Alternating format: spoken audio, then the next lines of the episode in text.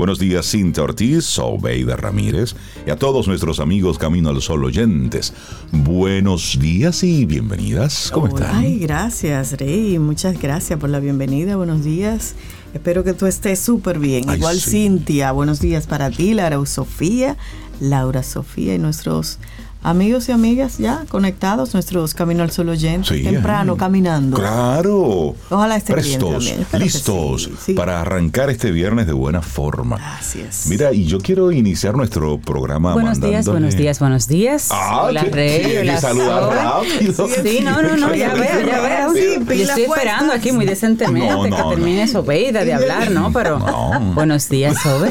Gracias por la bienvenida, Rey. bien, buenos no días, Camino al Sol acelere oyente. así. El que pregunta, güey, el, pre- el que pregunta que espere respuesta. Exacto. Gracias.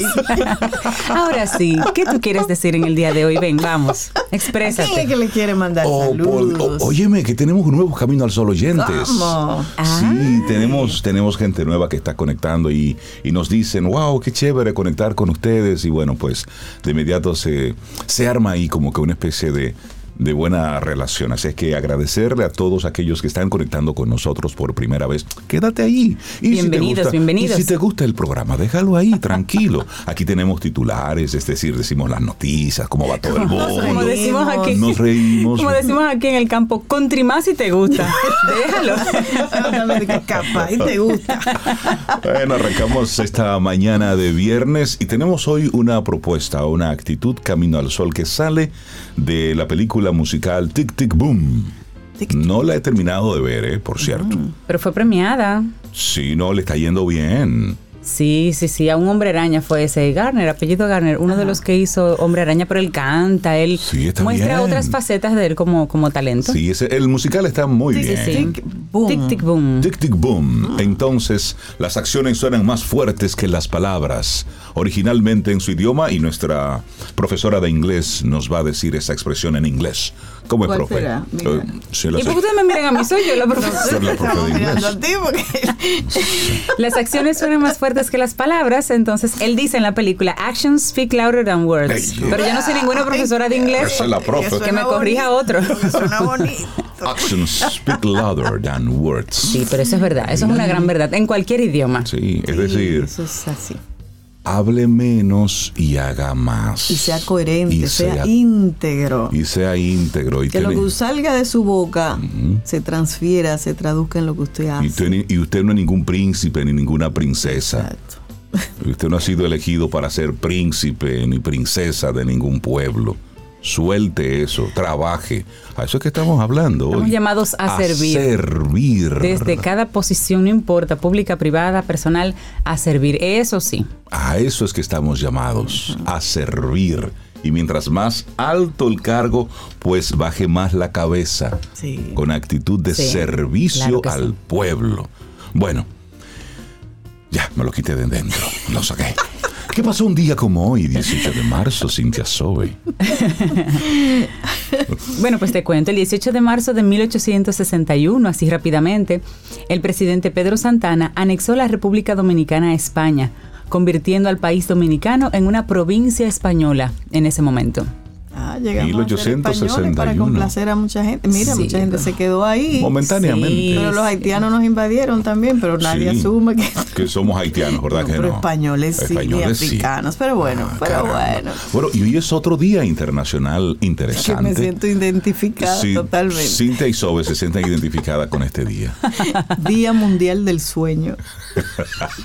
Cualquier parecido con la realidad. Es pura coincidencia. Sobre todo a partir de, lo- de los jueves, ¿verdad, Jueves, viernes, bueno, y se celebra el viernes anterior al equinoccio de marzo o el tercer viernes. Y se celebra desde el 2008, el tercer mes, viernes de marzo. Exactamente. O el- antes del equinoccio. Y esto fue una proclamación de la Asociación Mundial de Medicina del Sueño. Bueno, es que desde hace muchos años ya se está estudiando el, el fenómeno sueño como parte del bienestar y la salud de las personas y ya se han demostrado los beneficios de un buen sueño, de una buena noche de sueño, pero no un día, no, sino un hábito de, de una buena noche cada noche. Exacto, de, Y de los- calidad de sueño. Calidad del sueño. y los eh, inconvenientes que trae para la salud física y mental la falta precisamente de sueño. Fíjate cómo en las cárceles, por ejemplo, una tortura es cuando te inhiben el, sueño, que no te dejan dormir. Por ejemplo. Entonces, te mantienen despierto ahí con música alta o sí, eso, eh, agua. Sí, eso, pasa en, eso pasa en nuestros barrios con los con los teteos que no te dejan ah, dormir. Eso es tortura. eso es una tortura. Eso es tortura. Sí, eso es lo que está haciendo y eso es lo que está ocurriendo en prácticamente todos nuestros barrios, donde los fines de semana la música es tan alta. Es un desorden tan grande que yo digo, pero por Dios, ¿y cuál es la necesidad? Este movimiento, este organismo que trabaja con precisamente con esa prevención antirruido, eh, hay que hacer más visible la línea de ayuda, ponerle varias líneas y que la gente de verdad la use, porque el dominicano lo que hace es que se queja del colmado que está, pero a veces no llamamos. Hay que llamar, hay que hacer del, del, del ruido un, no vamos a decir un crimen, pero hay que, hay que hacer, es, es una falta a la regla. Tenemos que hacer posible que nuestro país sea diferente. La contaminación sónica que tenemos en nuestro país es importante y no permite una buena calidad del sueño. Porque en los barrios solamente el que está en el mismo colmadón es el que se está gozando el asunto. Todos los que están en el entorno tratando de dormir están teniendo problemas para conciliar el sueño. Y hablamos de colmadón, pero están las iglesias. También. están ubicándose también en zonas residenciales y tienen esos cultos que no se quedan a lo interno. Y, hablo de cualquier denominación, yo no estoy diciendo a nadie en particular. Que arrancan a las 5 de la mañana, es decir, el mensaje está chévere y todo lo demás, pero por favor, es decir, el respeto al derecho ajeno y todo eso afecta a la calidad del sueño hoy en el Día Mundial. Y, el tema para hoy del Día Mundial del Sueño, este año 2022, es sueño de calidad, mente sana, mundo feliz. Es eso. Es? que cuando usted no duerme bien, sí. Eh, eso afecta, aparte de, la, de cómo te sientes emocionalmente, que eh, no estoy en gente Se levanta, no estoy gente, porque estoy, cansado. Hay una ciencia del sueño y si usted tiene alguna duda o algo así, busque información sobre la ciencia del sueño y va, va, va, va a ver cómo le afecta a usted en su edad productiva, pero cómo le afecta al envejeciente que vive con usted, Por pero cómo le afecta a los chicos y su, y su, digamos, aprovechamiento escolar, además de su aprovechamiento o su conducta como tal. Eso, eso afecta a todo el mundo. Y ojo. No es que, ah, no es que él se levanta a las 10, a las 12, a la 1, no, eso tampoco es bueno. No. No, no, no, es una, una calidad de sueño, dormirse a una hora decente, levantarse temprano, es decir, dormir sus 7, 8 horas o las que necesites, pero es tener una buena, una buena higiene del sueño. Mira, y aquí brevemente unas sugerencias de la, de la asociación. Mira, importante que el sueño sea profundo e, e ininterrumpido. Ininterrumpido. Como lo estás diciendo, para que realmente sea reparador. Tratar de usar ropa cómoda y fresca y asegurarse de que la habitación tenga una temperatura agradable. Y si acostumbras a echar una siesta durante el día, evita que sea muy larga porque luego no vas a poder dormir en, la noche. Y evita comer o hacer ejercicios. 21 minutos, tu siesta. Una hora antes de irte a dormir. Sí, porque entonces. Comer y hacer ejercicio. Sí, te mantiene activo. Y bueno, evitar la ingesta de bebidas como el café, el té, el chocolate o el alcohol. Antes menos seis horas. Seis horas antes de ir a, dormir. Esas son recomendaciones básicas. Sencillas. Y así arrancamos nosotros nuestro programa Camino al Sol. Son las 7:12 minutos, invitándote a que hoy, en el Día Mundial del Sueño, revises cómo estás durmiendo. Porque eso tiene un impacto directo en cómo viene tu día. Eso es importante. Y por supuesto, recordar nuestra actitud camino al sol para hoy. Las acciones suenan más fuertes que las palabras. Es decir, cuida lo que dices, sí, pero cuida lo que haces. Exactamente. Es eso. Integridad. Bueno, pues arrancamos nuestro programa como siempre con buena música. Y lo hacemos precisamente con, el tema del musical. Se llama así, Louder Than Words. Y así iniciamos. Lindo día. Iniciamos Camino, al Sol. Estás escuchando Camino al Sol.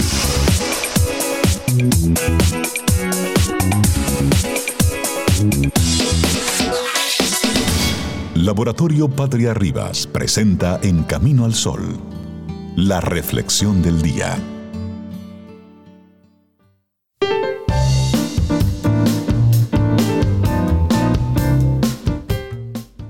Y dice Brian Tracy, Todo lo que eres hoy o lo que serás en el futuro depende de ti. Tu vida actual es la suma total de tus elecciones, tus decisiones y tus acciones hasta este momento. Las palabras que no van seguidas de hechos no valen nada. Ay, sí. Y si no van seguidas, como tú dices, de hechos, las palabras no cuentan. Y repito lo que dice Rey, no valen nada. Todos tenemos en nuestro círculo más cercano alguna persona que suele actuar de esa manera. ¿Y qué actitud entonces tomar frente a esas personas? ¿Qué actitud? A menudo el ser humano se caracteriza por este tipo de comportamientos. Hacen promesas, construyen proyectos y su discurso se adorna de grandes esperanzas y hermosas palabras. Sin embargo, cuando llega la hora de la verdad y surge el instante en el que necesitamos de esa persona, ¡puf! No está. No está. Dice ahí Jesús. Todo lo dicho y reafirmado hasta la saciedad se queda en humo. Un humo frágil que desaparece por una ventana abierta. Tras esto surge sin duda la decepción, el vacío y la falta de confianza, puesto que nosotros mismos exigimos coherencia, respeto y responsabilidad hacia nuestra persona, también hemos de demostrar estas mismas dimensiones a los demás. Si hacemos una promesa, debemos cumplirla. Hablemos al respecto. Bueno, bueno, bueno. Es que, realmente eso que tú dices, cumplir la palabra, eso es como una especie de, paréntesis. Mejor no ofrezca y no prometa. Eso. Factores como buena crianza, autoestima apropiada, el respeto hacia los semejantes, todo esto hace que apliquemos casi sin darnos cuenta la responsabilidad personal. Ahora bien, ya desde niños todos empezamos a vislumbrar el poder que tienen las palabras. Hay frases que hieren y hay discursos que nos ayudan a crecer en madurez y confianza. Sin embargo, un aspecto de vital importancia en la educación de nuestros hijos es el demostrarles con hechos lo que dicen nuestras palabras. Si le hacemos una promesa al niño, debemos cumplirla. De no hacerlo, lo que se consigue no es solo crear un vacío, sino además provocar que el infante deje de confiar en nosotros. Así es, y las palabras no solo sirven para comunicar mensajes, nos ayudan a ser congruentes entre lo que decimos y lo que hacemos. Es necesario pues mantener un adecuado equilibrio. Y el amor, en este caso el amor real, se demuestra cada día. Al amor no le valen solo las palabras. Las relaciones personales no se alimentan únicamente de promesas o frases llenas de afecto. Una relación es principalmente llevar a cabo una serie de actos cotidianos que enhebren un todo. Si se trata de un universo de fortalezas en el que todas las palabras se traducen en actos donde los dos miembros son valientes y se arriesgan el uno por el otro. Si amamos, debemos actuar. En caso de que formemos parte de la vida de alguien a quien queramos de algún modo, ya sea por un vínculo de amistad o de familia, debemos demostrarlo a través de la confianza y el apoyo incondicional. Y entonces. ¿cómo actuamos ante los rompedores de promesas? Ay, atención. Todos lo sabemos. Hay auténticos rompedores de promesas profesionales.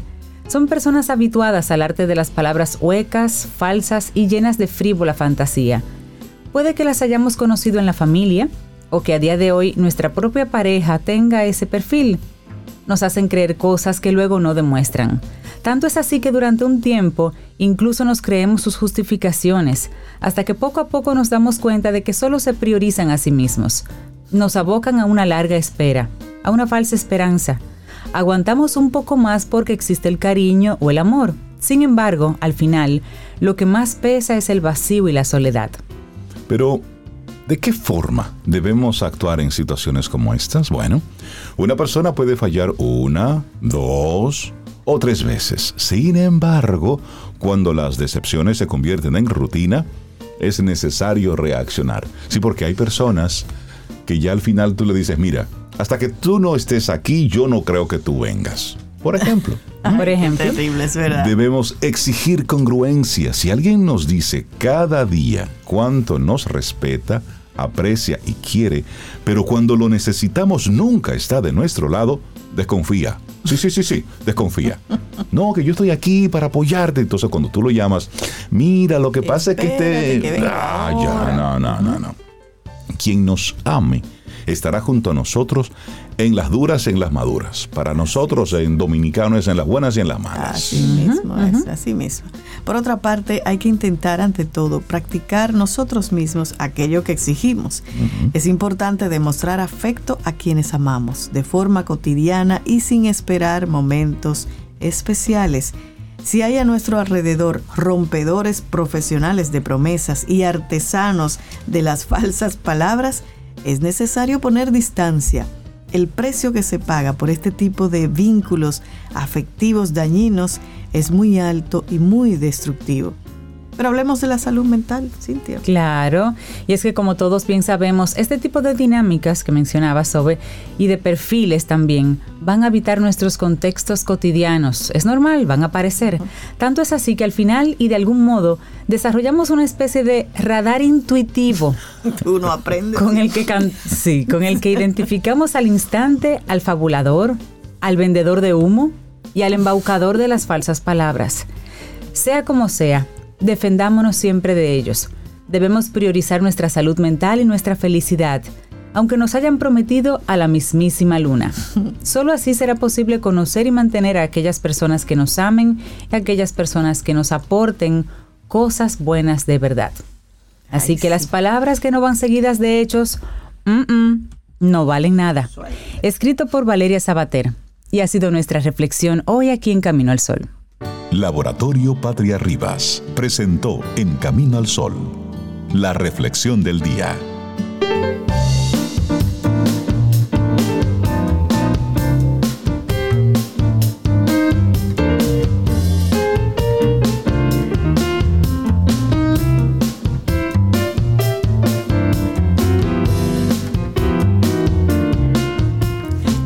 Y Omega Tech cumple 20 años y celebra su aniversario con descuentos que no te puedes perder. Aprovecha ofertas inigualables en laptops, bocinas Bluetooth, impresoras, artículos para gamers, entre otros. Del 16 al 26 de marzo, date una vuelta por Omega Tech y pregunta por sus especiales. Síguenos en Instagram y en Facebook en arroba Omega Tech RD. Omega Tech. En tecnología somos más. Bueno, y seguimos nosotros aquí avanzando en este hermosísimo camino al sol que estamos... Es viernes, estamos a 18 de marzo año 2022 y es momento para nosotros conectar con nuestra buena amiga Margarita Miranda Mitrov, presidenta de la Fundación Sinfonía y el segmento Sinfonía a la Breve. Ya es un segmento esperado aquí en los viernes. Margarita, buenos días y bienvenida a Camino al Sol. ¿Cómo estás? Muy buenos días, estoy bien, tan temprano. Buenos días, Margarita. Siempre un honor tenerte. prometo, prometo que iré. Pero, me, despierto muy temprano, pero no salgo de casa tan temprano. Ya. Pero qué maravilla tener este Zoom. Así es. Claro, así, es. mismo. Por la tecnología, claro que sí. Es conectar con la, es conectar con la tecnología y, y qué bueno hoy el tema que nos vas a, que nos propones es decir, aquí estamos los tres, somos todo oídos.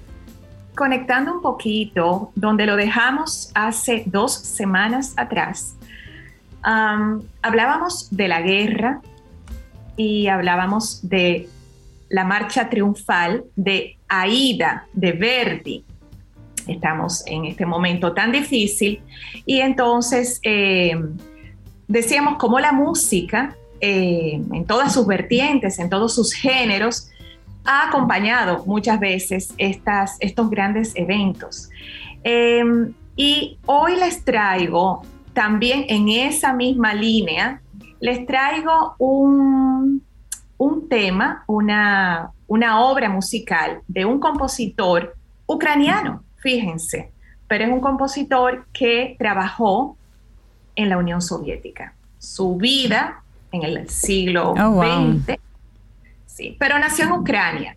Es un compositor bastante conocido, Prokofiev, Sergei Prokofiev, que escribió pues de todos los géneros, pues, porque escribió incluso música para ballet, escribió sinfonías, escribió conciertos, escribió óperas, pero escribió un género que apareció en el siglo XX y eso es lo que vamos a escuchar hoy y es el género de la música para el cine, el séptimo arte, que surgió en el siglo XX y al principio las películas eran pues mudas, se acompañaban con música, muchas veces un piano en, en el teatro, en el cine, pero después, cuando ya el cine se hizo sonoro, pues empezaron los compositores a escribir música para las películas. Y hay esta obra que vamos a escuchar, un trocito, un trocito, pero que lo vamos a conectar con el tema de la guerra. Y es de Sergei Prokofiev. Pero resulta, como pasa tantas veces, que ese tema que vamos a escuchar se hizo muy, muy famoso en una canción que fue muy popular y vuelve a tener popularidad ahora por la guerra, de un artista que todos admiramos, que es Sting, el cantante británico.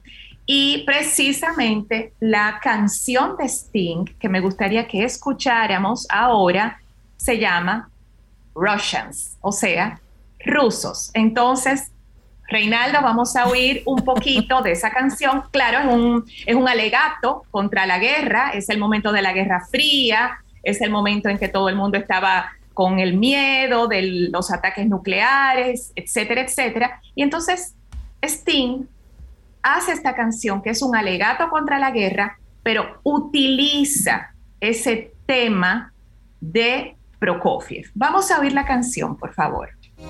Ese es el tema que Sting le toma prestado a Prokofiev para usarlo en su canción Russians.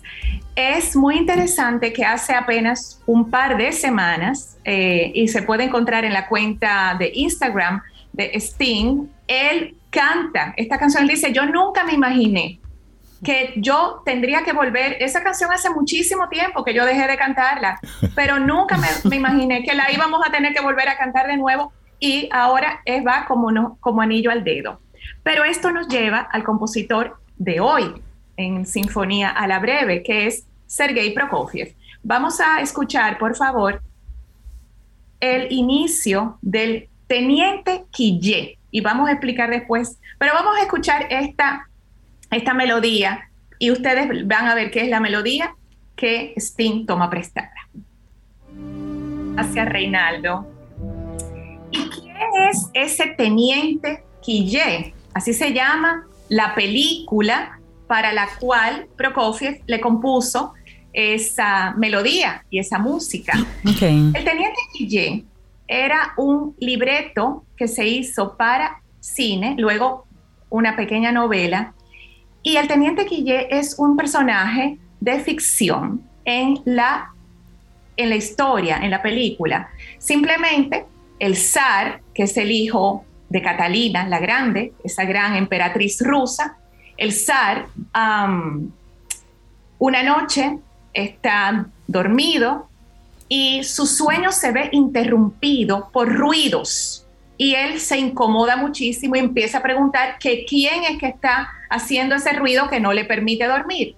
Pero hay un oficial de estos que trabajan en esas burocracias enormes de estos imperios está escribiendo la lista, la nómina del ejército y se le cuela sin querer, por error, un tal teniente Quille, que no existe. Ese, ese señor no existe, ese teniente no existe, pero está ahí. Cuando le leen al zar esa nómina, el zar dice, ¿y quién es ese tal Quille? Y los cortesanos se llenan de temor porque saben que es un error, pero que puede traer consecuencias de, de que diga el zar, vamos a castigar a quien ha hecho esto. Bueno, pues resulta que se han inventado este personaje que no existe, termina llegando el zar, inclusive a promoverlo, lo convierte hasta en general, le da esas, el, teniente Quille hasta se casa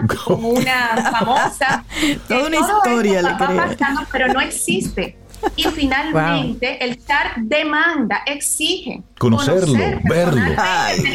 porque ya el general Quille es un hombre demasiado importante, él necesita conocerlo. Y entonces los cortesanos dicen, ay, eh, señor Sad, ya se nos murió, se murió Quille. Lo mataron. Lo mataron. Caramba. Pues entonces yo necesito que Quille me devuelva, que me devuelvan los dineros, las riquezas Ah. que yo le otorgué. Pero ¿qué pasa? Que ya los cortesanos gastaron esas riquezas. Uy. Entonces le dicen, no, pero es que, mire, lo, lo lamentamos muchísimo porque este señor ha sido un dilapidador y no hay riqueza, se fumaron las riquezas. Ah, caramba, pero era un sinvergüenza después de todo. Pues lo vamos ya, le vamos a quitar el título de general y lo vamos a poner como un privado. Y así termina. Esa es la historia, pero es una historia. Prokofiev es la música de Prokofiev. Eh, estamos en el siglo XX. Prokofiev fue un compositor que estuvo en, fuera de, de Rusia.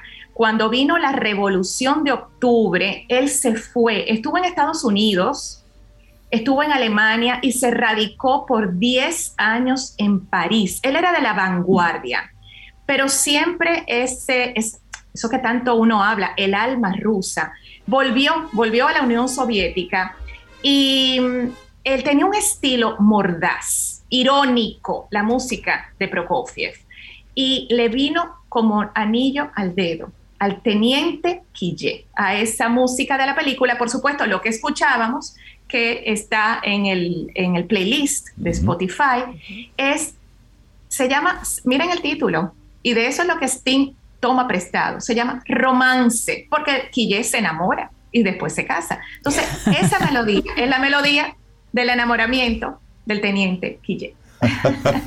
A ver. Óyeme, qué, qué- qué linda historia, ¿no? Mm, Así se van tejiendo las cosas y realmente es interesantísimo cómo la en el siglo XX hay muchísimos ejemplos de grandes compositores que han escrito la música para las películas. Ujú. Y, y- y qué sería una película sin música, señores? Claro. Exacto, exacto. Es que la música, la, la música le puede dar, le da ese dramatismo. Y puedes colocar ahí cualquier imagen. Si ves un pasillo y al final una niña con dos colitas y un piano que solamente es ting, ting, ya, automáticamente. Y eso trabaja tanto hacia nivel emocional y, y psíquico que cuando tienes una película de terror o una película que te, te- un drama que te, que te trabaja mucho mentalmente, a veces tú no lo quitas, pero tú le quitas el volumen. Y ya puedes verla como tú decías, Rey, tú puedes enfrentarte a una imagen siempre y cuando esa música no esté, porque el, el- vamos a decir que el impacto es menor, es increíble, pero es menor. ¿Cierto, Margarita? Hace, hace unas semanas que hablábamos de la quinta sinfonía de Beethoven y esas Sí. primeras cuatro notas, el motivo del destino, que es tan icónico. Pero en, la, en el cine hay un, un- un paralelo que lo decía Steven Spielberg en la película Tiburón, Jaws. El tema de John Williams, que son unas notas. Oh, pero cuando tú escuchas eso ya, ya inmediatamente es el terror, porque ya tú sabes que es el tiburón que viene. Sí. ¿Cuánto daño ha hecho esa Dun, dun, dun, película? dun, dun. Ya, eso es todo. Sí. Entonces, Wow. Margarita, cerramos con la versión actual de Sting. cerramos con la versión actual de Sting, que Excelente. es maravillosa y que está de moda de nuevo. Decía mi esposo cuando dice Sting, Mr. Khrushchev, dice Víctor, bueno, ahora se puede poner Mr. Putin. Cambiar un nombre solamente. Así es. Cambiar Bueno, un nombre, hemos vuelto, qué pena. Así- Bueno, así pues, es, así es. muchísimas gracias. Margarita, muchísimas gracias a ti y a Fundación Sinfonía por siempre compartirnos contenidos de tanto, de tanto valor. Porque, Exquisito siempre. Porque eso es la música. Y, que aquí- nuestro Camino al Sol oyentes aprecian este segmento de, de Margarita, lo valoran muchísimo y han estado gracias. comenzando a escuchar música clásica, Sí, gracias. Están a haciendo ti. las confesiones. Ay, sí. Ah, es que la música- no, lo- le vamos a, señores, vamos a tratar de empezar a quitarle el apellido de clásica. Ok. Es ¿Cómo le música. es ponemos? música. Música y punto. Es música, Gracias. es música. Y la música, aunque hablamos de ella y me encanta hablar de ella, pero la música no necesita intérprete, porque la música llega directo al corazón. Es eso. Bueno, y en esta Es versión Sting hace una introducción, él habla un poquitito y quiero dejarlo completito precisamente para poner el contexto. Margarita, que tengas excelente día, gracias. Un abrazo, Margarita. gracias. Ten un buen día, un buen despertar. Hola. Esto es Camino al Sol. Camino al Sol.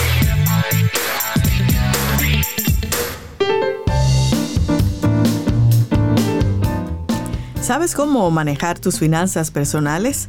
El pasado miércoles, en Quien Pregunta Aprende con Escuela Sura, hablamos sobre la educación financiera y cómo ésta se convierte en la base de nuestro bienestar económico, junto a Vanessa Perdomo. Ella es gerente de Planeación Financiera. Amplía más en nuestra web caminoalsol.do. Quien pregunta aprende con Escuela Sura. Muchísimas gracias por estar aquí conectados con nosotros a través de las diferentes vías. Y nosotros momento para, para darle los buenos días, la bienvenida a María Elena Azuad. Ella psicóloga, psicoterapeuta, y siempre nos invita a darle una miradita a nuestra vida, pero desde otra perspectiva. María Elena, buenos días y bienvenida a Camino al Sol. ¿Cómo estás? Gracias, muy buen día para todos y para todos los Camino al Sol oyentes. Y bueno, acordándome de Sobe, que dijo que los viernes dejamos mucha tarea. No nos pone el cerebro, mira, nos sacudes emocionalmente.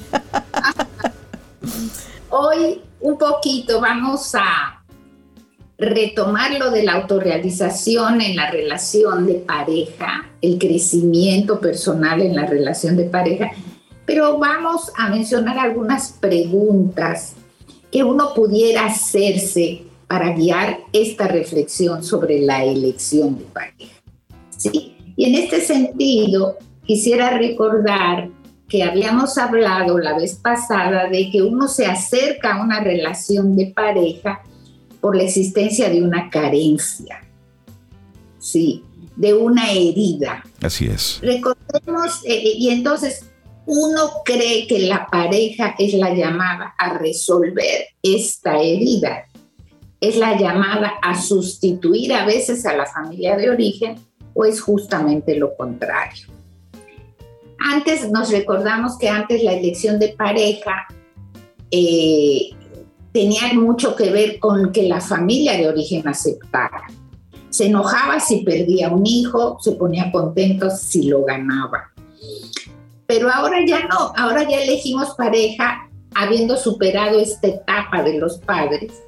Y ahora lo que nos marca para elegir una nueva pareja es qué me pasó en la anterior. Mm, es decir, lo que ¿por qué pasó lo que pasó? Exacto. ¿Y qué yo tengo que preguntarme para no elegir una pareja similar a la que tuve y que me produjo todas estas dificultades, ¿sí? Así que en este sentido, yo quisiera que tomáramos estas, estas preguntitas como para que guíen nuestra reflexión este largo fin de semana, que son muchas preguntas, pero que en general no nos hacemos, ¿sí? No nos hacemos. Cuando terminamos una relación, dependiendo quién la termine, uno se siente la víctima, acusa al otro porque el otro no hizo, porque yo, Pero las preguntas y las reflexiones que sería interesante hacernos para elegir una nueva pareja serían, primera pregunta, ¿qué creo que he aprendido de los errores cometidos con parejas anteriores? dense cuenta que esto implica ir, ir hacia adentro. Qué preguntita. ¿Qué pregunta? ¿Sí? ¿Qué, se, ¿Qué creo haber aprendido de los errores cometidos? Es decir, yo metí la pata, yo cometí errores, hice esto y esto me implicó una dificultad con la pareja. ¿Qué aprendí? Por lo general decimos, es que el otro no hizo, el error siempre es del otro. La invitación es dónde yo cometí el error y qué aprendí. Siguiente pregunta. ¿Qué debo evitar a cualquier precio? ¿Qué debo evitar a cualquier precio? A cualquier precio. Margarita, y en esa misma, en esa misma línea, cuando terminamos una relación. ya me cambiaste el nombre, pero no importa. no, María Elena, no, María Elena. Elena, que estaba, Es que estaba conversando. conectado así con Margarita hace unos minutitos, pero María Elena, discúlpame. En esa misma línea, cuando terminamos una relación, hay una emocionalidad que no nos permite ver con claridad lo que acaba de ocurrir, lo que me hicieron o lo que yo hice. Entonces, ¿en qué momento entiendes tú correcto hacernos estas preguntas? ¿Bajo qué, bajo qué ambiente, bajo qué emocionalidad? Porque estás apuntando a preguntas que nos invitan a una reflexión profunda. Claro, cuando uno termina una relación de pareja, es, implica un duelo, una pérdida. Igual hay un duelo cuando uno pierde la pareja, cuando uno pierde un trabajo, cuando se va de país, cuando se muere alguien, hay duelos. Sí. Entonces, tenemos que elaborar ese duelo, tenemos que dar salida a las emociones.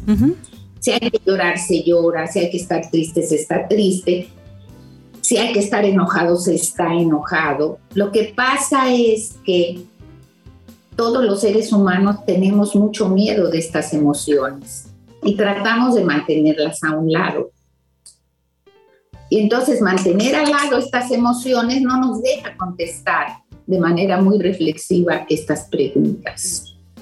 Sí. Nosotros Así nos creemos, María, perdón que te interrumpa, nos creemos mejor de lo que somos y cuando hacemos esa introspección nos damos cuenta que no somos tan buenos como pensamos o como refle- reflejamos a los demás o como nosotros mismos nos tenemos la, na- la narrativa, María Elena. Mirar hacia adentro cuesta. cuesta, pero por otro lado hay esa tendencia y hay la otra, Cintia, que es cuál?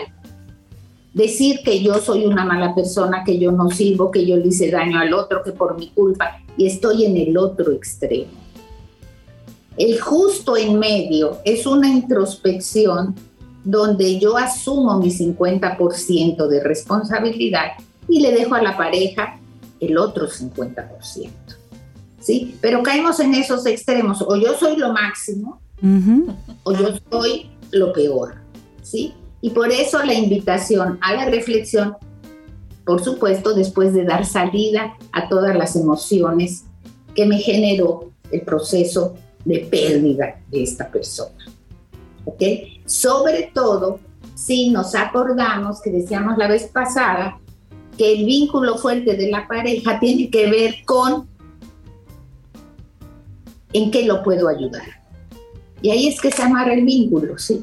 Cuando yo veo las dificultades del otro y siento que yo tengo la llave para ayudarlo, entonces me vinculo. Y cuando lo pierdo, me doy cuenta que esto era pura ilusión. ¿Sí? ¿Qué otras preguntas, qué otras preguntas Sí. debemos hacernos, María Elena? pregunta. ¿Qué expectativas tengo como consecuencia del fracaso de mis relaciones anteriores?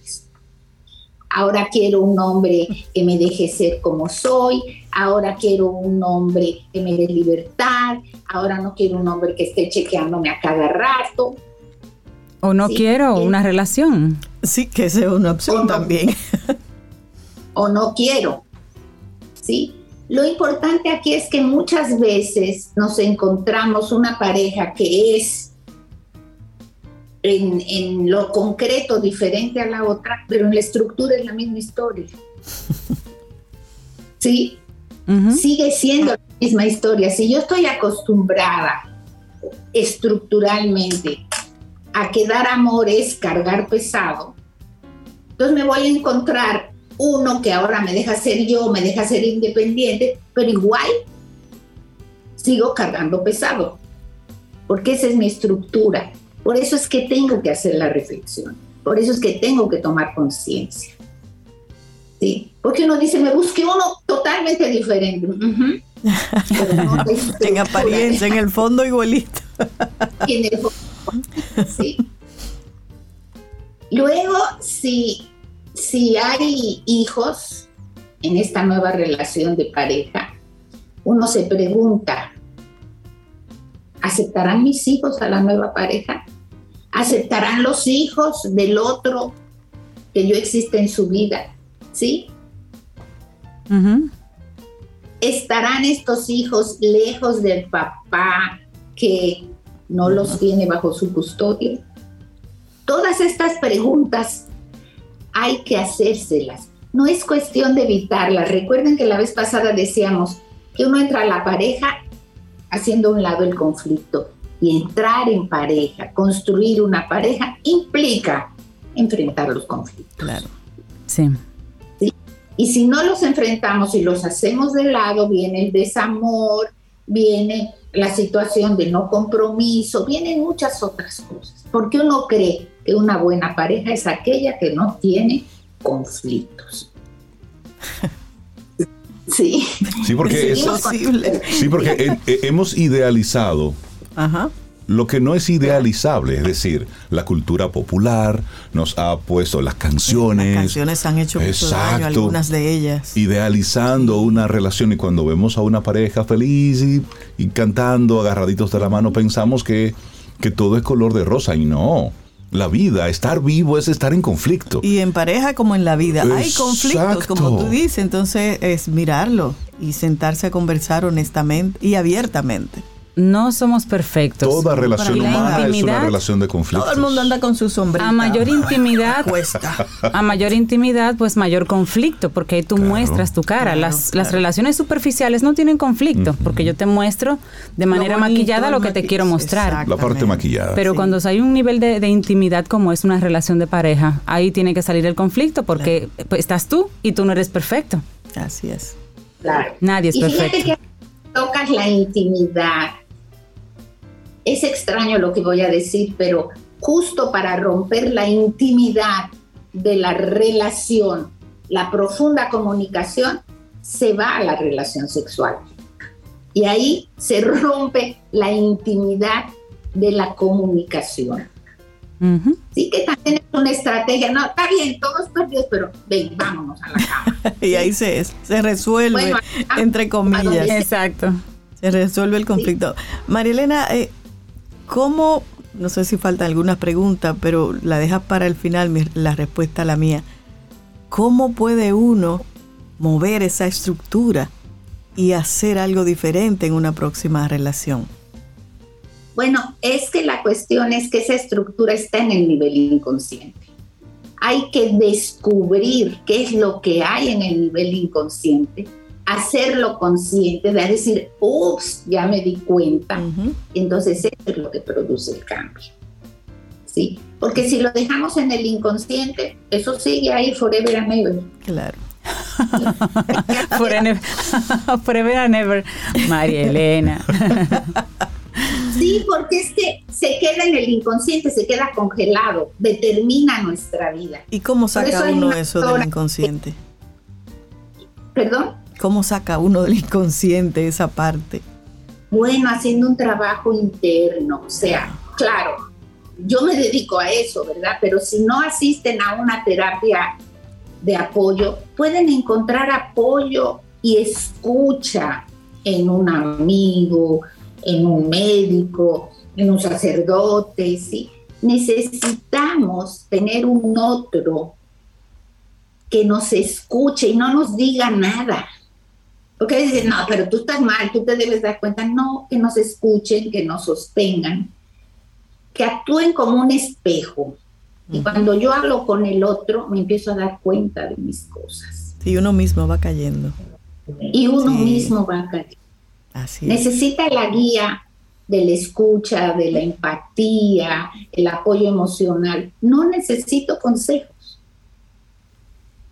¿Sí? A veces la gente dice, bueno, yo me voy a beber, bueno, yo me voy a bailar, pero eso no me ayuda a la toma de conciencia. Claro. claro. Me ayuda a ir para adentro. El viaje no es fácil muchas veces. Las preguntas que debo hacerme cuando se concluye una relación. Son, son, son... Perdón. No, por favor. ¿Qué posibilidad de crecimiento personal me facilitó mi pareja y la relación con ella. ¿En qué crecí con esa pareja que dejé? Y esa pregunta eh, es, eh, tiene la particularidad de que me invita a ver algo positivo de la relación que recién termina. Porque tendemos a satanizar. Perdí mi tiempo, tanto tiempo con esta persona y al final... pero algo bueno tuvo que tú estuviste ahí tanto y tanto tiempo. Y como decía María Elena, hay un 50% que le toca a uno. Exacto. El otro tiene su 50, pero uno tiene que ser consciente del 50% de la responsabilidad de lo que pasó o no pasó en esa relación. Bueno, y es que tú también decides salir de una relación cuando en ese momento hiciste se presentó el problema o el problema ya llegó a un punto que, no se, que no se podía manejar. Tú nunca, estando la relación tranquila, que me voy. haces el balance y dices, mira, me voy, yo te quiero mucho, pero yo pienso que me voy. No, tú lo haces como fruto, como resultado de una molestia en ese momento y por eso recuerdas lo último, lo más reciente, que tiende a ser lo negativo. O de una acumulación de molestias uno ya explota. Y ya luego lo positivo se olvida. En tu paz mental dice, mira, ya, cierro, cierro este negocio. María Elena, este son, son muchas las preguntas que se nos quedan porque realmente sobre esto es mucho lo que hay que reflexionar. La gente que se quiera poner en contacto contigo, acompañarles en este proceso, ¿cómo siguen el contacto con María Elena Swat? Bueno, yo estoy en el WhatsApp 809 868 0886. Estoy también en Twitter y bueno, costándome un poco de trabajo entrar al mundo de la tecnología, voy a ver diferentes cosas. Eh, porque el que no, el que no cambia se queda. Así es. Así que por ahora el WhatsApp y el Twitter, eh, ahí estoy a la disponibilidad. Y a través de Camino al Sol. Quedan preguntas y tareas para el fin de semana. Tú, nos las vas a mandar y entonces hacemos esa reflexión en el fin de semana. Tengo aquí dos, cuatro orejitas que, pueden estar escuchándome este fin de semana. Por eso tus segmentos son los viernes, María Elena, para que la gente tenga el fin de semana para hacer la tarea. Exactamente. Yo preguntas con mucho gusto. Por favor. Muchas gracias, María Elena. Que Excelente. Muchas gracias. Un gran abrazo. Tomémonos un café. Disfrutemos nuestra mañana con Rey, Cintia, Soveida, en camino al sol.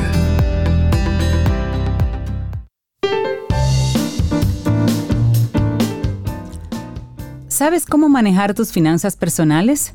El pasado miércoles en Quien Pregunta Aprende con Escuela Sura hablamos sobre la educación financiera y cómo ésta se convierte en la base de nuestro bienestar económico. Esto lo hicimos con Vanessa Perdomo, gerente de planeación financiera. Amplía más sobre esta conversación en nuestra web, caminoalsol.do, y síguenos cada miércoles con este maravilloso segmento. Quien Pregunta Aprende con Escuela Sura.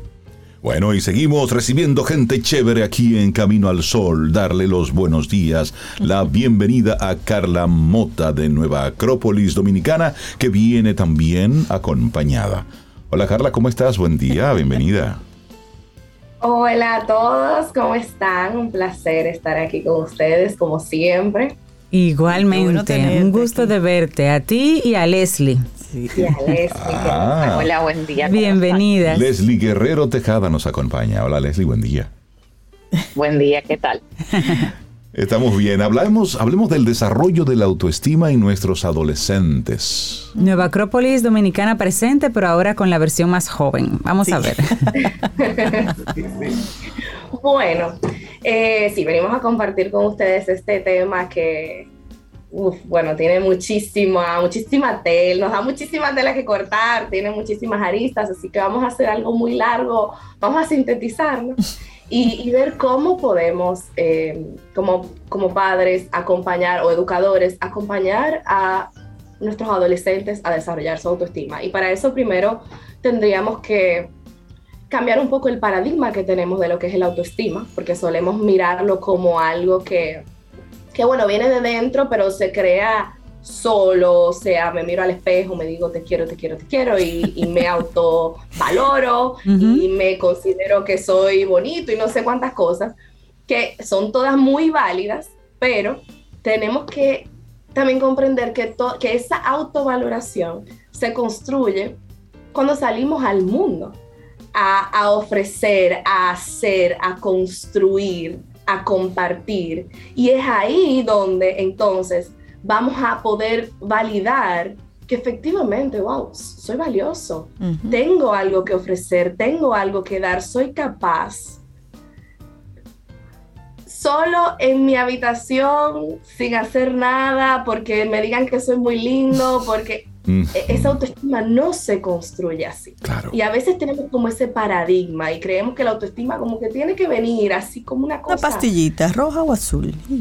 Eh, sí, un poco a lo Matrix. Exacto. Entonces, ver que la autoestima se construye en la relación nos da participación como padres, como educadores, en, en, en apoyar a nuestros adolescentes a construir eso no solamente con, en teoría, sino en vivencia, porque eso es el autoestima, una vivencia. Segundo, tendríamos que mirar quiénes son nuestros adolescentes, porque hay que comprenderlos para poder acompañarlos, para poder intervenir cuando sea necesario. No podemos partir de que, de que, de que ellos funcionan igual que nosotros. Em, o de que simplemente son un enigma, una cosa muy rara, que nadie entiende y muy complicada y bueno, nada. Cuando tú te arregles, me avisas. Tú sabes que la, adolescencia es una época tan loca que uno como padre olvida que fue adolescente. Totalmente. es decir, todos olvidamos. Que va a decir que él es adolescente, hay que ahorcarlo, pero no es comprenderlo. es, verdad. es verdad. Sí, pero e, es, es curioso porque es una época en algunos más que otros, de, mucha indecisión, de mucha nebulosa, como que tú... mucha rebeldía. Sí, como que tú no ves el panorama claro y así se queda instalado en nuestro ser. Y de hecho de adultos olvidamos que tuvimos esa época oscura, entonces luego no comprendemos a nuestros hijos, a nuestras hijas adolescentes. Carla, pero en el caso, por ejemplo, de los, eh, imagino los, los chicos, los adolescentes, los incomprendidos, que en casa sí reciben esa valoración, reciben tal vez ese apoyo, ese soporte. ¿Hasta qué punto la construcción de esa autoestima solamente depende de los adultos a su alrededor? ¿Y qué cuota le corresponde al chico? Porque es posible que esté en un ambiente relativamente cuidado, donde se le valore, se le valide, pero a la hora de salir a la calle, el chico no se crea lo que le dijeron en casa y no necesariamente tenga la autoestima construida a pesar del comportamiento de los adultos. Hay una parte que les toca a ellos de eso integrarlo y creérselo. Por supuesto. Y les hacía así con la cabeza, que sí, que claro que sí. Acompañar. Les podemos acompañar, les podemos apoyar, pero por supuesto que al final hay una individualidad, hay la, la adolescencia, como toda en la vida, es una prueba que yo tengo que vivir como individuo, separado de mis padres. De hecho, esa es precisamente la transición hacia la adultez, donde empiezo a separarme de, mis padres realmente y a, y a empezar a ser yo, a descubrirme yo, a tomar decisiones yo. O sea que claro que hay una cuota de responsabilidad, pero es súper importante que integremos también como padres y como educadores nuestro rol, porque nos quedamos en muchas cegueras. O sea, ese, eso mismo de, ah, pero en la casa, pero siempre le decimos, pero siempre hacemos. Y dejamos de ver que quizás realmente no los estamos acompañando, que no se trata, vuelvo, de la teoría o de que yo le impongo lo que yo creo y que yo le digo, mira, tú eres bueno en esto. Eso, claro, tendrá su valor, pero tiene muy poco que ver si si realmente no lo estamos viviendo de forma integral. Y aquí voy a esos tres puntos que, que podemos considerar en este acompañamiento. El primero va a ser quién soy yo como mamá, como papá, como educador, como formador, porque primero me va a tocar ser el adulto. Eso va a ser fundamental, o sea, esa la historia de que soy el mejor amigo, la mejor amiga de mi hijo, de mi hija, tengo que ser su mamá, tengo que ser su papá. Eh, eh, necesita el adolescente, necesita el ser humano ese orden. Tendrá sus mejores amigos, tendrá sus mejores amigas, eso está genial y hasta van a cambiar. Pero mamá, papá solo, solo nos tendrá a nosotros. Esos son, ahí sí somos, somos únicos ahí. Entonces, eso tiene, esa, ese vínculo tiene que estar, sí o sí. No, como dice Carla, que ser amiga de mi hija. Y no, no usted es papá. Yo soy su mamá. Usted mamá y usted, papá, claro. Te conviene Poner más. distancia. Yo soy, no soy tu amiga, yo soy tu mamá y te conviene más. Explicárselo así. y es para toda la vida. Aunque no lo sepas, te conviene más. ¿Cuál sería el segundo punto, Carla? Modelar. No podemos pedirle a un hijo, no, que tú lo que tú eres valioso, que tú eres importante, y nos está viendo a nosotros. ese, es el tema de hoy aquí. Y, o sea, por nosotros, por más que queramos, nosotros eh, queremos lo mejor para nuestros hijos y tratamos de educarnos y de aprender para, para hacer lo mejor con ellos. Y, y muchas veces nos educamos desde lo que le voy a decir pero lo más importante es educarme en lo que voy yo a hacer. Porque mi hijo lo que va a modelar es lo que yo soy, no lo que yo le digo. Lo que él ve de ti. Así es. Es así, es así. Es una gran prueba como padres porque significa que yo tengo que genuina e integralmente ser mejor, ser coherente. Correcto, correcto. Así es. Tercer punto, Carla, mira, estamos anotando aquí. tenemos a Leslie ahí también. sí, sí, papá y mamá también tenemos que aprender. O sea, hay que vivir este rol de la maternidad y la paternidad desde la apertura, desde el aprendizaje constante. Si no, nos vamos a encerrar en unas formas fijas, en unas formas aprendidas que quizás ni siquiera funcionan con mi adolescente. Y y no nos va a funcionar. Y quizás lo que me funcionaba antes, hace dos meses, ya no me funciona. O sea que vamos a tener que vivir en, ese constante, en esa constante transformación, porque ellos también se están transformando. Y a mí me gustaría mucho incluir a, Leslie en la conversación para que ella, que pasó por la adolescencia hace poquito, no como nosotros. Lo tiene fresco en la memoria. Lo tiene fresco en la memoria. fresca la experiencia. Leslie, ¿qué tú le dirías, por ejemplo, a, a papá, mamá que nos está escuchando, que tal vez no estamos viendo en nuestros adolescentes, tú que estás desde adentro así, ¿qué tú pedirías que prestemos atención? ¿A qué elementos o o a qué tipo de actitudes? Mira, me gustó mucho la observación que hizo Reinaldo al inicio, porque eh, sí, es una jovencita a pesar de que, habla así. Sumamente oscura, que es de mucha confusión, una nebulosa, eh, pero todos pasamos por ahí. Y solamente aceptando que pasamos por ahí y que es una prueba totalmente individual en la cual hay mucha frustración eh, porque estoy dejando un rol y estoy entrando a otro que yo no entiendo y que no tengo una guía certera de qué voy a hacer en este nuevo rol. Hay muchísima confusión, eh, soledad, porque es un proceso totalmente individual. Eh, me siento incapaz porque lo común es que yo no conozca las herramientas que yo poseo, que traigo desde mi nacimiento, mis fortalezas, mis virtudes, y al yo no conocerlas, no me siento, no me siento capaz de poder hacerle frente a estos nuevos, a estos nuevos retos que vienen. Entonces, como padres es importante volver a conectar con esa experiencia y ofrecerle el acompañamiento que nosotros hubiéramos querido tener en ese entonces. No para hacer el proceso más rápido, sino para hacerlo más sencillo, porque tengo a alguien que me acompañe en el proceso, aunque sea individual. Oye, qué palabras tan sabias.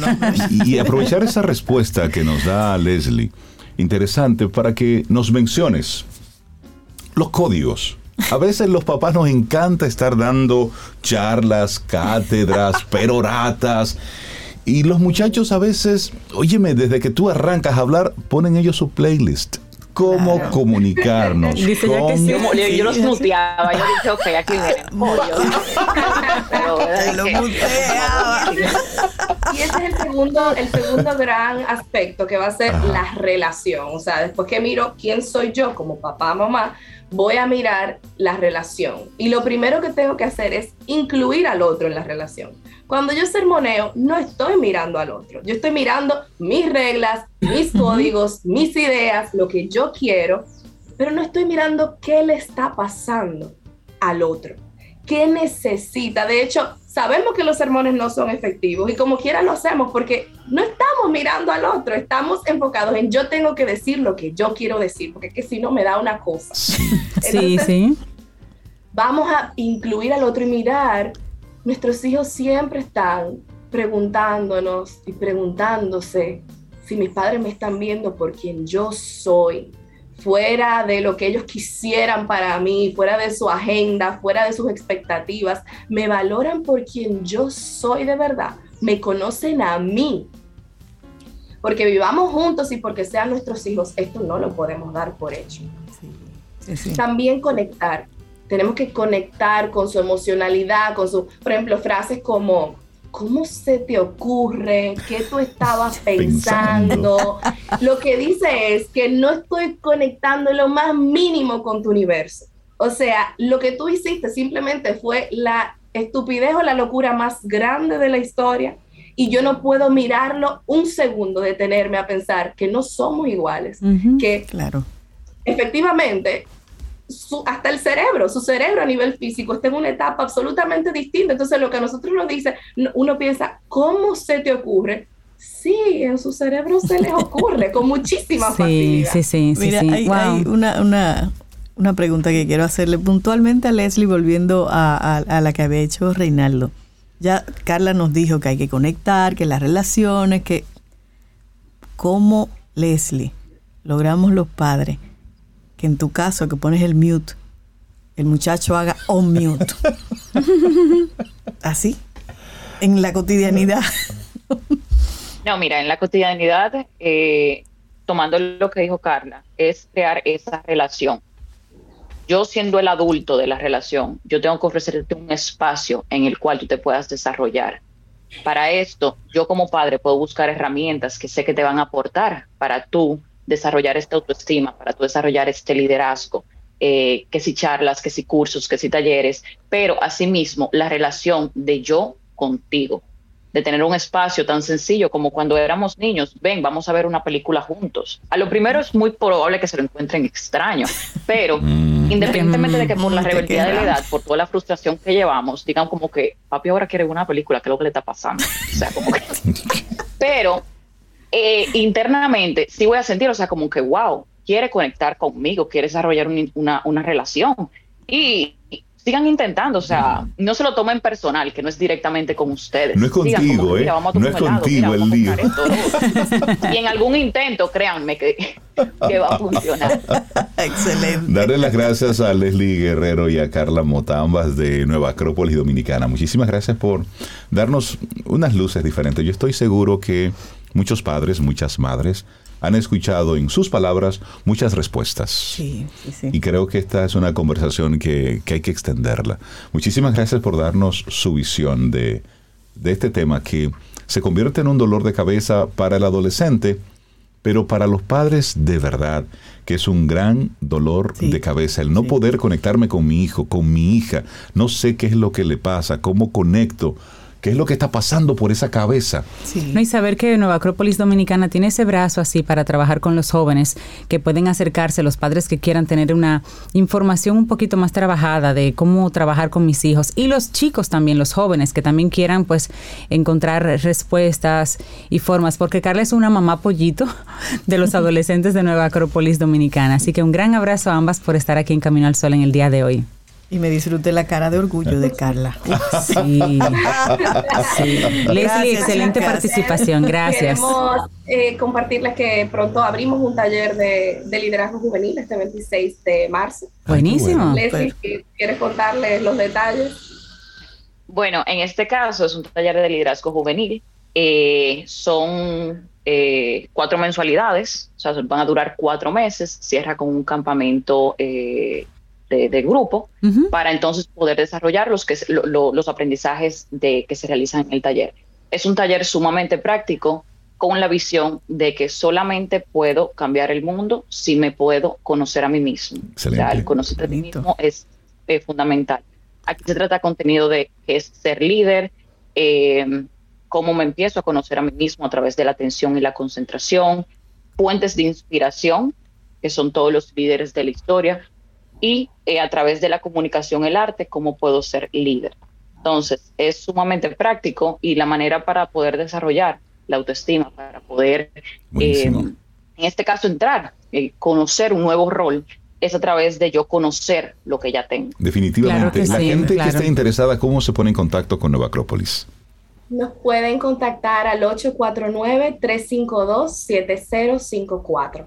Buenísimo, Carla y Leslie, muchísimas gracias. Que tengan excelente fin de semana. Y esperamos que muchos amigos y amigas Camino al Sol oyentes conecten con esto. Muy Cuídense recomendado mucho, ¿eh? este Gracias, taller. chicas. Gracias. Hacemos una pausa y retornamos en breve. Esto es Camino al Sol. Para iniciar tu día, camino al sol.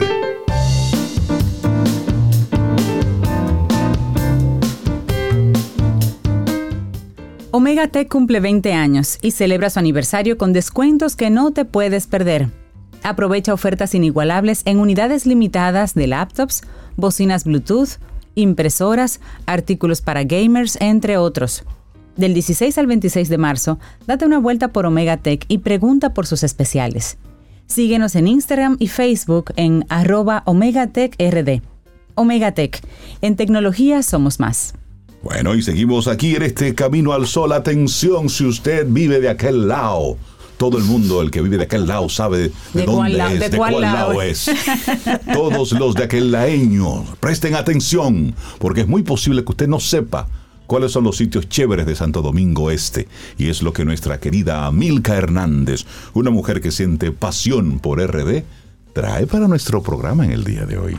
Hola, buenos hola. días. Hola. Buenos días. aquí señores. Y está en cabina. Eh, pueden jugar la lotería número 20 2304 porque honestamente desde que empezó la pandemia yo no había vuelto a caminar. No. No, no, no. nunca. Teníamos dos años nosotros tampoco. que Sí, no verme en nos cabina. En cabina no. veíamos Esta así. tan maravillosa, este ambientazo, de verdad.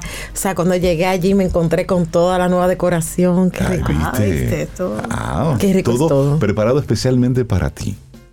Sí, para todos nuestros colaboradores que vengan Y, se, sientan bien cómodos. cómodos. Exactamente. Claro, después del taponcito ahí de ahí de los próceres, ya No, yo llegué aquí digo, sabes. a mí lo único que me hizo falta fue que me dieran un chin de un mango que había por ahí. Pero eso se resuelve fácil. Sí. A la próxima. Eh, para la próxima. Bueno, señores, y como ustedes saben, a mí lo que me gusta es andar, a mí lo que me gusta es recorrer trayectos, conocer nuevos lugares y sobre todo reconocer a aquellos que creo que, que tengo un poquito de know-how. Ok. Y uno, claro, y uno de esos sitios es Santo Domingo Este. Presente. Presente, tú Aquí sabes, me mi amor. Presente. Aquí me pongo derechito. La gente de aquel lado del puente normalmente, eh, la gente de este lado del puente na- normalmente entiende que de aquel lado solo queda el aeropuerto. Exacto. Entonces estamos El hablando. aeropuerto, Boca Chica y Pecado Frito. Tú le preguntas a la Vamos gente. a cambiar eso. Claro, tú le preguntas qué es lo que hay, no saben. Lo primero que tienen que saber es que el inicio de lo que es la ciudad de Santo Domingo, en términos arquitectónicos, empezó en la época ya, colonial Claro, en la zona, en la margen La oriental. primera iglesia de aquel lado. Así es. Efectivamente, la capilla de Nuestra Señora. Rosario y además la capilla de San Lorenzo de los Minas fueron las primeras edificaciones religiosas construidas en la época colonial en lo que es la margen oriental de la isla. Se habla de muchas, eh, muchos motivos por los cuales se eh, construyó después la ciudad eh, a la llegada de Nicolás de Obando de este lado, que se hubo una plaga de hormigas. Se habla de muchas cosas. Según nuestro querido King Sánchez, fue un tema de practicidad. Era más práctico eh, implementar los planos que vinieron desde la corona española, desde lo que era esta parte occidental donde no había nada construido, a ponerse allí a pelearse y orga- reorganizar. Porque ya, había algo, desorden. porque ya había algo construido. Exactamente. Entonces ya había algo construido y era más práctico Comenzar desde construir cero. y comenzar desde cero en esta, en esta margen. Además, ustedes saben que había una castica que había enamorado a un español. Eh, Ahí hay una historia de amor, extraños de este lado. Chisme Y bueno, amoroso. Unos chismes amorosos. Entonces, bueno, a partir de ahí, pues entonces se da eh, lo que es la construcción en la zona oriental. Y luego, bueno, con el- la llegada de, de Nicolás de Obando, se pasa y se reconstruye aquí, bueno, y llega todo este tema histórico. ¿Qué va ocurriendo? Que la margen oriental se va quedando pues de un lado y solamente como una ciudad de residencia, un entorno de, de- de residencia. La gente iba a residir allí, venía a trabajar y se devolvía. Ahora, ¿qué pasa? Esta ciudad, eh, Santo Domingo Este, que es un municipio, eh, pues ahora tiene pues una serie de atractivos que los estamos mirando con otra mirada, con otro eh, ojear. Por ejemplo, el Faro a Colón. El Faro Colón, como ustedes saben, es un entorno que está vinculado a un monumento que para 1992 se inaugura. Se dice que tenemos allí los restos del almirante, pero allí también hay un museo. Y de igual manera, todo el entorno exterior es bueno para tú ir a llevar a los niños a montar bicicleta, a hacer, señores, hasta picnic. Sí, es bonito. es Aquí hay gente que no hace picnic en este país. Yo, yo digo, pero ven acá. Con todo ese verdor, a mí me encanta coger mi mantica. Yo tengo mi cesta en blanca, perucita roja. sí, porque uno siempre tiene su esperanza que aparezca el. Ah,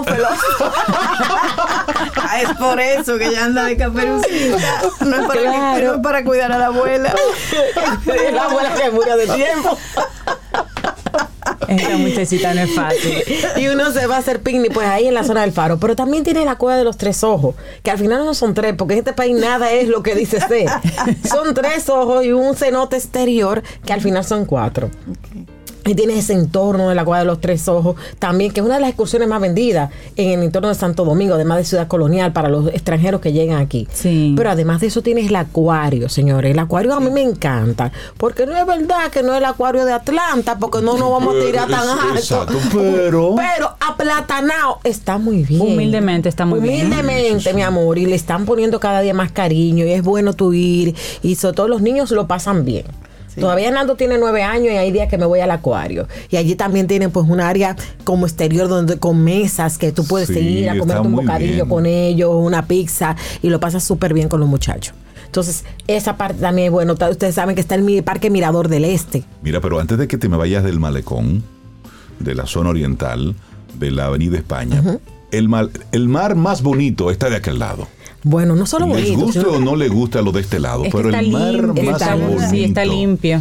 Tú sentarte en esos bancos ahí en la Avenida España, eso es lindo. Lo que sí es que podemos aprovechar para hacer un llamado a que vamos a cortar todos esos ramos y todas esas cosas para que Para eso que le dé vea, se visibilidad y seguridad también al que entra y Claro. camina por ahí. Claro. Igual que el- el- la zona del Faro a Colón, esa Pero zona que la playa de Tordesillas está de ese lado. Entonces, ¿qué pasa? En esa zona, ahí tú puedes volar chichigua. Oye, una de las zonas más bonitas que hay para volar chichigua, señores, Sí. hay, que sal- hay que salir con los muchachos Sí. a volar chichigua. Ahora que viene Semana Santa, una época de chichigua. Váyanse a volar chichigua con sus hijos ahí a la zona del- de, ese de esa parte de del malecón Santo Domingo Este. Pero de igual manera tenemos ahí, eh, por ejemplo, eh, el proceso de desovación eh, de las tortugas verdes de tinglar. Ya estamos en temporada. Entonces ellos van, por ejemplo, ahí a la zona de la Marina, de San Sucia, una serie de entornos, a esas playitas que están en esa parte. Y bueno, ahí se pueden ver las tortugas, siempre sin uno acercárseles, sin tocar los huevitos, dándole su respeto a la naturaleza. Y eso pues es muy interesante y se puede hacer de manera amena. Todo ese entorno pues tiene una serie de restaurantes, restaurantes eh, que se puede comer la comida, la carne a la brasa, la hacen súper bien. O sea, si yo quiero comer buena carne a la brasa, yo voy a la zona oriental. Ajá, tú eres de las que van a... Sí, yo voy a aquel lado porque se come muy bien. Vamos a cobrar el impuesto a ustedes. Aparte de eso, señores, que me cobran impuestos, pues, aparte de eso, a- a- señores, al que le gusta su teteo, porque está bien, yo soy una señora que me acuesto a las 10 de la noche porque me gusta dormir, pero al que le gusta su teteo, señores, de aquel lado, pues también hay una serie de sitios que... ¿Eso no que- se que- apaga? Dime, Eso no pueden ir, eso no se apaga. Díselo a mi mamá. Pero además de eso, señores, tenemos allí pues lo que es la cueva del Edén. Usted sabe que yo una vez comenté del tema de la cueva del Edén. La cueva del Edén es una escapada perfecta. ¿Y qué es eso? Ay, mi amor, irte a hacer turismo interno de fin de semana si quiere o de un día. En la plena, en plena Santo Domingo Este. Cueva es del Edén. Cueva del Edén. Pueden entrar en las redes sociales. Ajá. La Cueva del Edén es un espacio en donde hay varias cuevas vivas, en act- activas, con estalactitas y estalamitas en formación. Ellos tienen un recorrido, es una sociedad, ese es un entorno privado, pero que tienen pues ese recorrido que tú puedes hacer por las se cuevas. puede, que se puede organizar. Tienen además habitaciones para dormir, tienen tipo camping, tienen una cabañita pequeña también para pareja y luego tienen hasta dormir al aire libre, o sea, una cama donde puede dormir al aire libre, techada, claro Sí. está, y usted puede dormir al aire libre. Pero te tam- manda a decir de Yanira, que ella es de Santo Domingo Este, a Milka que también diga que tenemos los más bellos atardeceres y amaneceres. Tú ves, yo Ahí no he amanecido en Santo Domingo Este todavía ese nivel, pero lo vamos no. a anotar, lo vamos a anotar. Milka. En serio, Milka. No. Pero mira, Rey, bellísimo eso. Cueva- del Edén. Fíjate, mira muchacha, tú me hago un problema a mí. Tú me hago un problema. Es una muchacha, como es un viejo, para ellos somos muy serios en concepto. No, porque yo tengo mi casa aquí, yo no he amanecido de Exacto, aquel lado no, todavía. En la cueva del Edén sí me gusta ir a pasar el día. Eh, Tengo el pendiente de amanecer allí, ya sea pues al aire libre o aprovechar, señores, miren, para los que tienen niños pequeños, ellos tienen la experiencia del casabe, hacen casabe alburén tipo taíno, pero también tienen la experiencia del cacao, la experiencia del café. O el que trae un amigo, por ejemplo, viene una amiga mía ahora de- desde Estados Unidos, ya sabe que yo la voy a llevar a la cueva del Edén. Y así sus hijos pueden vivir toda esa experiencia del campo típico dominicano, un cocinado, todos los domingos tienen cocinado al fogón. Pero ¿y dónde queda Pero- eso de la cueva del Edén? es detrás del hipódromo. Detrás del hipódromo, Sí, pero Mira las fotos. Entre y vea las fotos. No, pero eso, pero eso parece otro país. Sí. Efectivamente, entonces ustedes van allí y, la comida es exquisita. Tú que ya no quieres cruzar el puente, mira. Mira lo que Tiene ahí. que cruzar el No, no me puente. digas Ella nada más cruzó cuando fue a buscar lo que fue a buscar y después lo trajo y jamás Y en la vida me trajo de allá para acá. Me sacó de ahí. te sacó de ahí. Pues entonces ahí tienen esa, esa parte que de- además tiene piscina, tiene de- el río Brujuelas. Ustedes saben que tiene una serie de, de cuevas eh, con agua. Está el Pozo de la Malena, pues ellos tienen la cueva de Brujuelas ahí donde tú te puedes bañar con ese manantial de agua frescas. Wow. Pero yo veo unas mesitas ahí en un Claro, hay misitas y todo eso. Entonces tú te puedes bañar ya sea en los, cenotes de Río Brujuelas o te puedes bañar en las piscinas. Y tienes espacio para hacer eventos y todo eso. Entonces Santo Domingo ese, señores, es mucho más. Tenemos el Monumento a la Caña, el Monumento Juan Pablo Duarte, tenemos el Mirador del Este, eh, lo que es la Capilla del Rosario, la iglesia de eh, San Lorenzo de los Minas, eh, los humedales de los Sama, Cachón de la Rubia. Y además de eso, pues claro, toda esa rica gastronomía y esa vida que hay. Ay, Así, Dios vida mío. como pueden encontrar cada domingo a las 6 de la tarde en el canal 85 de Claro TV, en. Futur TV, señores, el programa hoy por hoy a nivel de televisión líder en lo que es opinión y comentarios del sector turístico, en donde estamos junto a Javier Noguera. Felicidades, También nos pueden pues, sí. seguir en las redes sociales de Infotur TV y a mí también pues en arroba Milka Hernández RD. Milka, que tengas un excelente fin de semana y amigos, Camino al Sol oyentes. ríndese. El próximo lunes y el universo sigue conspirando. Si usted quiere y nosotros estamos aquí, tendremos un nuevo Camino al Sol. y esperamos que hayas disfrutado del contenido del día de hoy. Recuerda nuestras vías para mantenernos en contacto. Hola arroba caminoalsol.do. Visita nuestra web y amplía más de nuestro contenido. Caminoalsol.do Hasta una próxima edición. y pásala bien.